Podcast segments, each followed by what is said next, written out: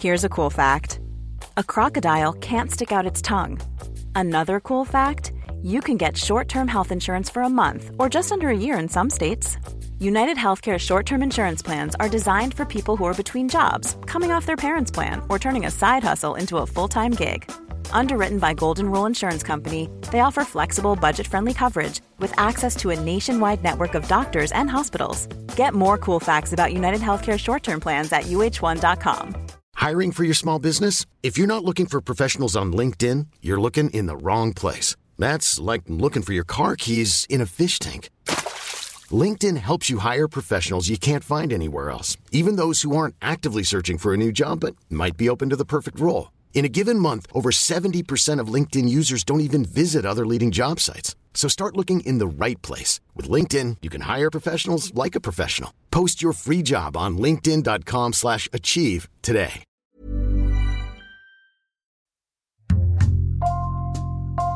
Bonjour, c'est Jules Lavie pour Code Source, le podcast d'actualité du Parisien.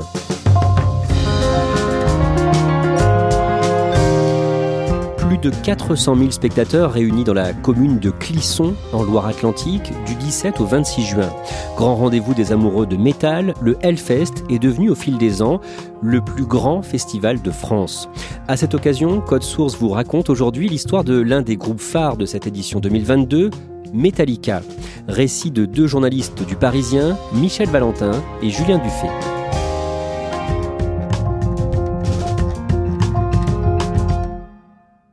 Julien Dufay, vous êtes journaliste au service politique du Parisien. Dans Code Source, on vous entend régulièrement pour parler de la gauche, mais vous êtes aussi, à titre personnel, fan de musique métal. Vous avez 45 ans. Quel est votre premier souvenir de Metallica?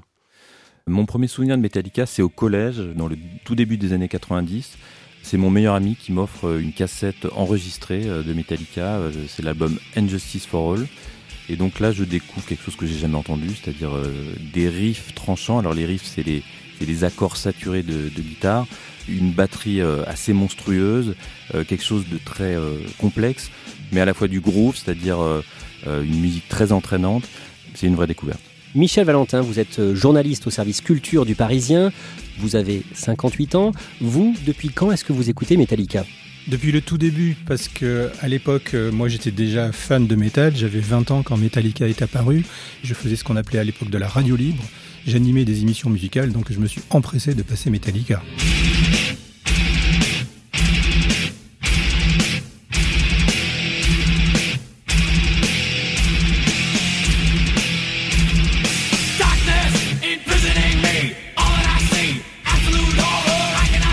Honnêtement, c'était quelque chose qu'on n'avait jamais entendu auparavant. Bien sûr, c'est du métal, avec des influences punk, etc. Euh, d'autres groupes avaient tenté ce mélange, mais jamais à ce point-là. Il y avait à la fois euh, une batterie omniprésente, il y avait un son vraiment inédit, c'était vraiment un mélange tout neuf.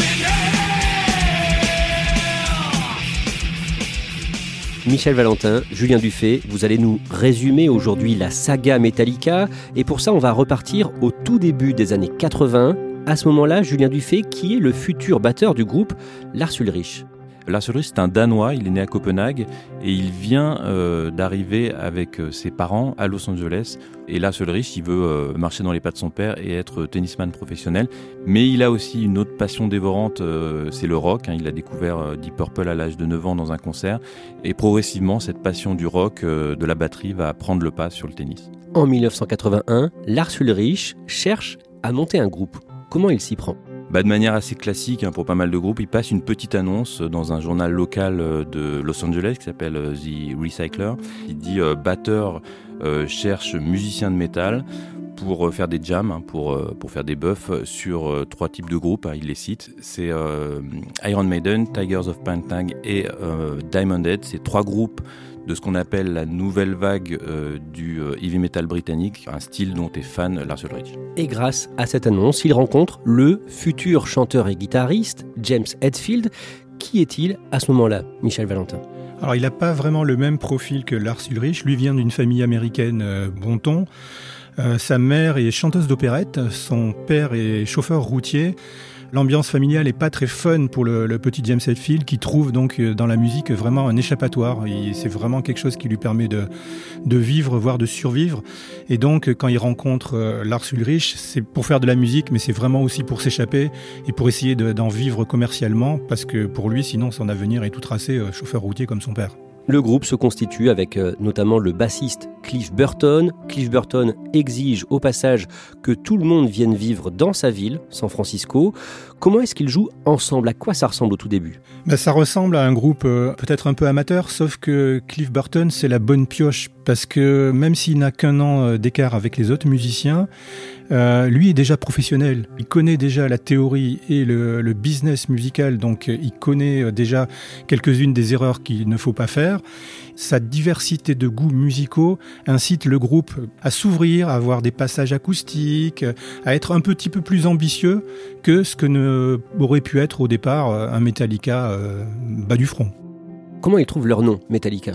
Bah, le nom, c'est Lars Ulrich qui le trouve et euh, la légende veut qu'il ait été euh, approché par un fan de métal qui s'apprête à lancer un fanzine, un magazine de métal qui avait euh, deux noms en tête, Metallica et Metalmania. Et il a dit non, Metalmania c'est bien mieux et il s'est gardé Metallica pour son groupe. Le premier album de Metallica sort en 1983, Kill Em All, Tuez-les tous. On peut reconnaître des influences Motorhead ou pour ceux qui connaissent le punk, GBH, Exploited, des choses comme ça. Mais le son, la vitesse, ça choque ou ça attire les gens suivant leur, euh, leur disposition, mais c'est vraiment inédit. Est-ce qu'il y a un titre marquant dans ce premier album? Il y en a plusieurs, on peut citer le tout premier qui s'appelle Hit the Lights.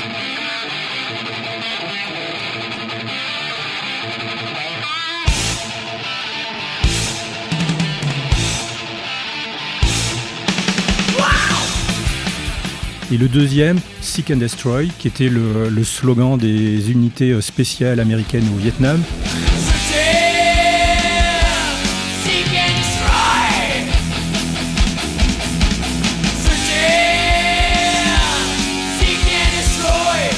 Donc une imagerie guerrière qui va avec un riff particulièrement euh, monolithique mais entraînant et qui fait que c'est toujours un morceau que le groupe joue euh, un peu sur scène. Michel Valentin, vous, vous les interviewez une première fois en novembre 1984 à Bordeaux à l'occasion d'un concert dans une salle d'un millier de places, la salle des fêtes du Grand Parc. Oui, à l'époque, Metallica entame sa première tournée française en tête d'affiche, mais c'est un tout jeune groupe, c'est des gens qui ont mon âge, ils euh, sont encore tout fous, c'est des jeunes chiens fous qui gambadent partout. À l'issue du concert, ils nous reçoivent, euh, moi et quelques autres journalistes, au milieu des cartons de pizza qui viennent de consommer, c'est la fête, euh, il y a des bières qui traînent, tous les membres du groupe sont là, sauf Kirk Hammett qui est manifestement parti se coucher, mais tous les autres sont super sympas, y compris Cliff Burton, qui est vraiment le bout en train du groupe, qui fait des blagues, qui rigolent avec tout le monde.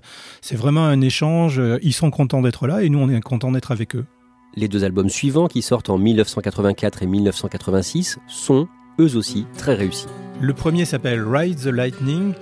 Il surprend un peu parce qu'il est un peu en opposition à l'album d'avant. Euh, il y a des morceaux moins rapides, le son est meilleur. il y a cette fameuse euh, balade euh, Fade to Black, qui est un morceau qui prend de l'ampleur, qui est long, qui débute comme un, truc acoustique et qui finit un peu sauvagement. On s'attendait pas du tout à, ça de la part de Metallica, mais l'album marche très très bien. C'est ensuite qu'il commence à devenir un peu des vedettes. Et en 86, avec Master of Puppets, vraiment là, ils enfoncent le clou. C'est l'album qui est considéré comme un classique absolu. L'album est maîtrisé de bout en bout. Euh, on sent que là, on tient quand même un groupe qui va devenir quelque chose d'énorme.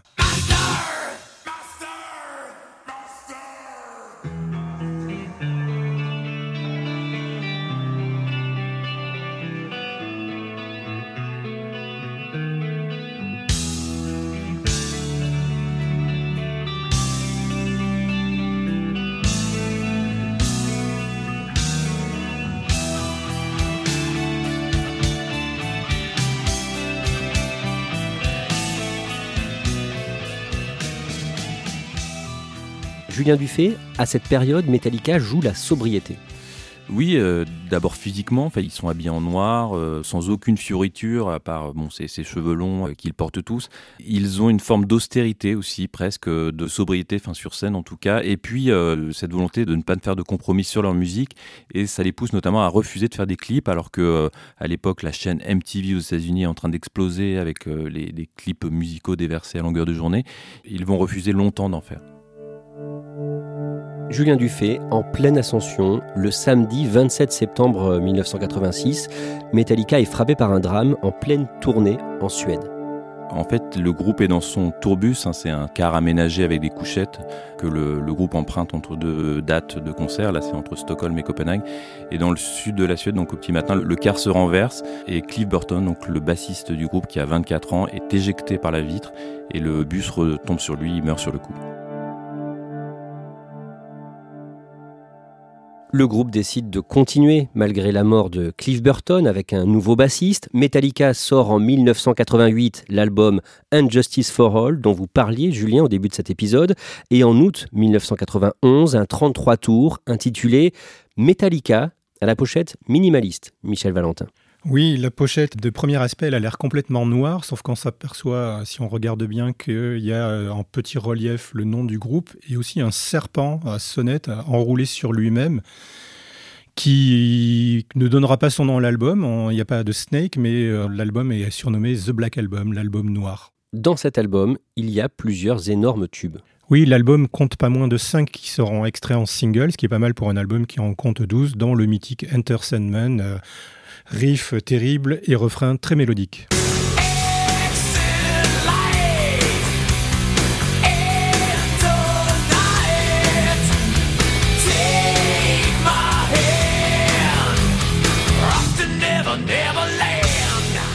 Dans le Black Album, il y a aussi une balade, Nothing Else Matter. Oui, alors là, c'est vraiment euh, la chanson euh, qui est la plus connue de Metallica. Hein. C'est une, sorte de déclaration d'amour ou d'amitié.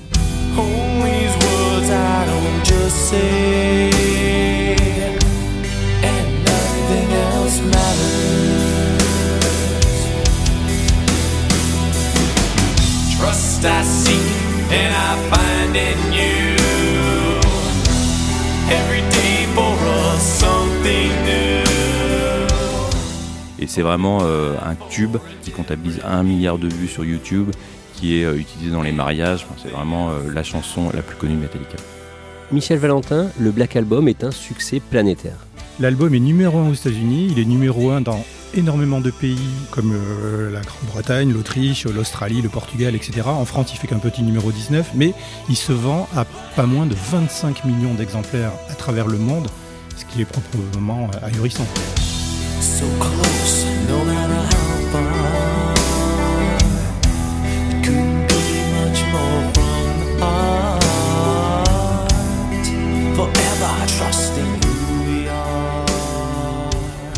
Les années qui suivent, Metallica se consacre à une tournée à travers le monde, des centaines de concerts, souvent dans des stades, période pendant laquelle tous les membres du groupe plonge dans des excès. Oui, il faut se rendre compte que c'est une tournée qui est dantesque. C'est 300 dates qu'ils vont faire sur deux ans. Donc, euh, bon, on imagine quoi, c'est un concert euh, par soir euh, ou en tout cas tous les deux jours. Et pour tenir ce groupe qui est déjà assez connu pour ses, beuveries, ses excès, hein, ils ont un surnom qui, est Alcoolica dans les années 80 et ensuite, et ben ils vont boire encore plus et ils vont même prendre des drogues, notamment de la cocaïne. Donc, c'est un peu une période de bascule pour Metallica. À la fin des années 90, Metallica est moins inspiré. Les albums intitulés Loud et Reload, sortis en 96 puis en 97, déroutent leurs fans. D'abord musicalement, hein, parce que ce sont euh, des albums avec des morceaux euh, beaucoup plus rock que metal. Euh, certains sont même un peu country. c'est un style qu'affectionne James Hetfield. Il y a aussi leur look qui va changer complètement. ça peut paraître anodin, mais bon, ça va déranger certains fans. C'est-à-dire qu'ils vont couper leurs cheveux, on va les voir poser maquillés avec des cigares, vraiment des barreaux de chaise. ils vont commencer à se tatouer. Enfin, il y a un vrai changement aussi sur l'esthétique du groupe. Quelques années plus tard, entre 2000 et 2001, Metallica lance une action en justice contre le site de partage de fichiers et notamment de musique en MP3 Napster. Oui, donc c'est le boom hein, de, à l'époque des téléchargements de fichiers et euh, Lars Ulrich notamment, qui est un peu le, gardien du temple, hein, celui qui s'occupe de tout en fait dans Metallica euh, et surtout beaucoup de ce qui est extra musical, va intenter un procès contre Napster euh, bah, pour préserver la propriété intellectuelle des chansons, mais ça va être quand même très mal perçu dans l'opinion en général et, chez certains fans, cette volonté de vouloir à tout prix garder l'argent. Et au début de l'année 2001, le bassiste Jason Newsted décide de partir. Il veut se consacrer à un autre groupe qu'il a formé. Julien Dufay, Metallica est en crise et décide de faire une thérapie. Oui, ils vont faire appel à un coach euh, ou un psychothérapeute, on va dire, qui est spécialisé vraiment dans les crises, notamment d'équipes sportives, euh, où, euh, où, les relations sont orageuses entre les membres de l'équipe. Et donc là, il fait ça pour Metallica. Bah, il s'agit vraiment de réparer un peu Metallica qui a été euh, ébranlé par le départ du bassiste, hein, vraiment. Et ça révèle en fait euh, des profonds problèmes au sein du groupe et notamment euh, la mainmise un peu sur le, processus musical et au-delà sur le groupe de Hetfield Ulrich par rapport aux autres membres du groupe, donc Kirk Hammett qui va rester et puis le bassiste qui vient de partir et qu'il faut remplacer. Julien Dufay, ces séances sont filmées et du coup, on va voir tout ça, ces discussions animées, ces disputes, dans un documentaire intitulé Some Kind of Monster, une sorte de monstre. C'est un document assez incroyable parce qu'on plonge vraiment dans, l'intimité de Metallica et, de ses membres et on découvre un peu aussi leurs aspects les, moins reluisants. Euh, et, on voit notamment euh, la relation qui est très orageuse, euh, voire plus, entre James Hetfield et Lars Ulrich, ou qui se s'insultent carrément au visage. C'est so silly. You're just sitting there going, I'm in a really pissy mood, and and I fucking told you straight up that I was. Right. And what are you trying to do? I'm not trying to do fucking shit. You're just sitting here being a complete dick. Michel Valentin, les deux piliers du groupe, le chanteur James Hetfield et le batteur Lars Ulrich, ils sont aux antipodes dans leur façon de penser. Exactement. Euh, Lars Ulrich est quelqu'un d'un peu calculateur, mais dans le bon sens du terme. Euh, il veut faire carrière et voilà, il veut se donner tous les moyens pour y arriver. Et c'est un énorme bosseur. Hetfield est aussi un énorme bosseur, mais il a un sens de la famille, du temps qui est pas le même. Lui, il voudrait aussi pour faire des choses à côté, avoir un peu plus de temps à consacrer à sa famille. Donc c'est pour ça que ça clash. À cette période, en parallèle de la thérapie, le groupe essaie d'enregistrer un nouvel album. Ils ont installé leurs instruments, leur matériel dans une ancienne caserne de l'armée à San Rafael, près de San Francisco. Objectif, retrouver leur énergie créatrice. Mais un jour, le chanteur James Hetfield ne vient pas. Oui, à un moment, il disparaît et on apprend qu'il est parti euh, en cure de désintoxication, euh, à la fois pour alcoolisme, mais euh, on dit aussi pour d'autres substances. Et le groupe va rester de longs mois, presque un an en fait, sans savoir si James Hetfield va revenir, si Metallica est, mort. Ça laisse dans l'expectative les, membres du groupe, mais aussi la centaine de personnes de Metallica, qui est une sorte de PME, quoi, et puis évidemment les fans à travers le monde. Finalement, le chanteur James Hetfield rejoint le groupe, les enregistrements reprennent et l'album qu'ils ont enregistré, Saint Anger, sort le 5 juin 2003. Michel Valentin, c'est un échec commercial et critique. Le son fait l'objet de toutes les critiques. Le son est très mauvais, on n'entend pas la basse. Il n'y a plus de bassiste dans le groupe, donc c'est le producteur qui s'y est collé, mais euh, il a carrément effacé ses pistes. C'est pas croyable, on n'entend pas du tout la basse.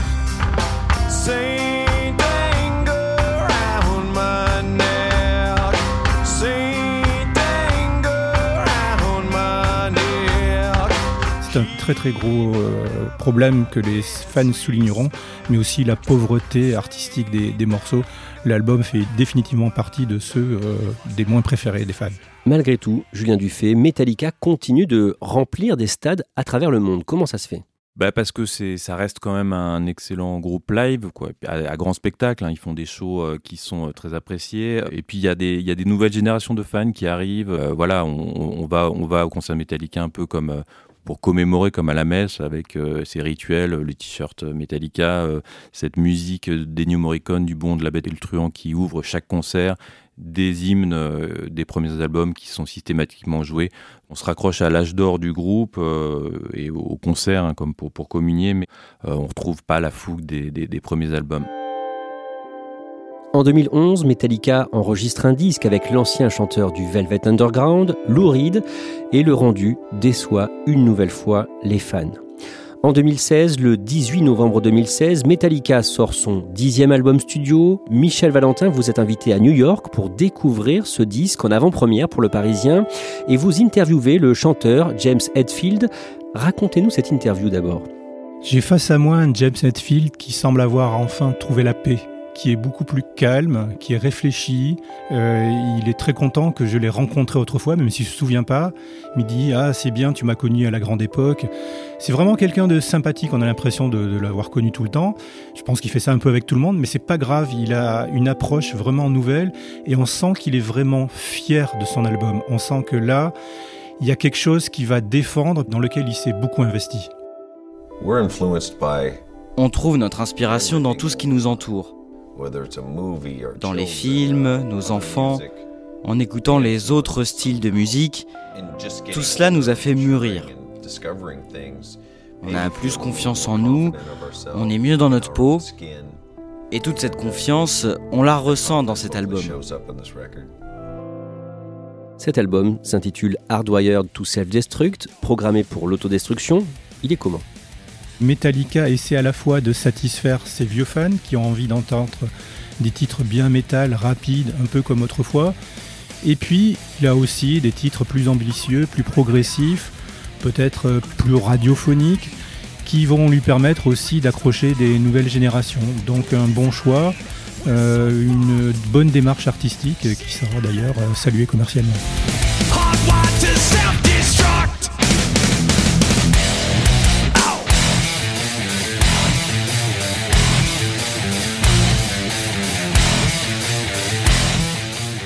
Julien Dufay, que se disent les fans à ce moment-là? Bah, il y, a une forme de soulagement parce que ça fait 8 ans qu'ils attendent cet album. Euh, il y a clairement une, forme de regain d'intérêt aussi euh, pour Metallica, euh, un peu l'album qu'on n'attendait pas. Il y a une forme de satisfaction à voir que ces quatre musiciens qui approchent 60 ans, qui ont passé 40 ans sur les routes, sont toujours là à jouer, du heavy metal, qui prennent visiblement du, plaisir malgré les 130 millions d'albums, les montagnes de dollars, le monstre de la marque Metallica. Michel Valentin, on enregistre cet épisode de Code Source à quelques jours du concert géant que va donner Metallica dans le cadre du festival Hellfest à Clisson en Loire-Atlantique. Vous serez dans la foule pour le Parisien. Vous ressentez quoi avant de les voir à nouveau sur scène? Quel que soit ce qu'ils nous proposent, on sait que ça sera fort. Metallica n'a jamais fait un mauvais concert sur scène. En tout cas, moi, j'ai pas vu. Dans la vingtaine que j'ai vu, j'ai jamais vu un mauvais concert de Metallica. C'est ça qui est génial, c'est que je ne sais absolument pas à quoi m'attendre. Metallica est un groupe qui est capable de changer de répertoire d'un jour sur l'autre. Si ça se trouve, ils vont nous faire un trip nostalgie et jouer que des vieux morceaux, que des morceaux peu connus. Au contraire, ils vont faire un best-of. Je n'en sais rien. C'est Metallica.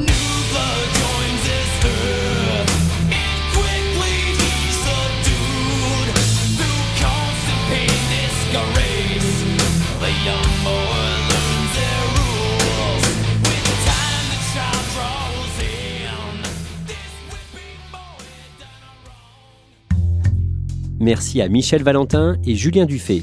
Cet épisode de Code Source a été produit par Lola Sotti, Thibault Lambert et Sarah Amni. Réalisation Julien Moncouquiole. Code Source est le podcast d'actualité du Parisien. Nous publions un nouvel épisode chaque soir de la semaine. Pour n'en rater aucun, n'oubliez pas de vous abonner sur votre appli audio préférée.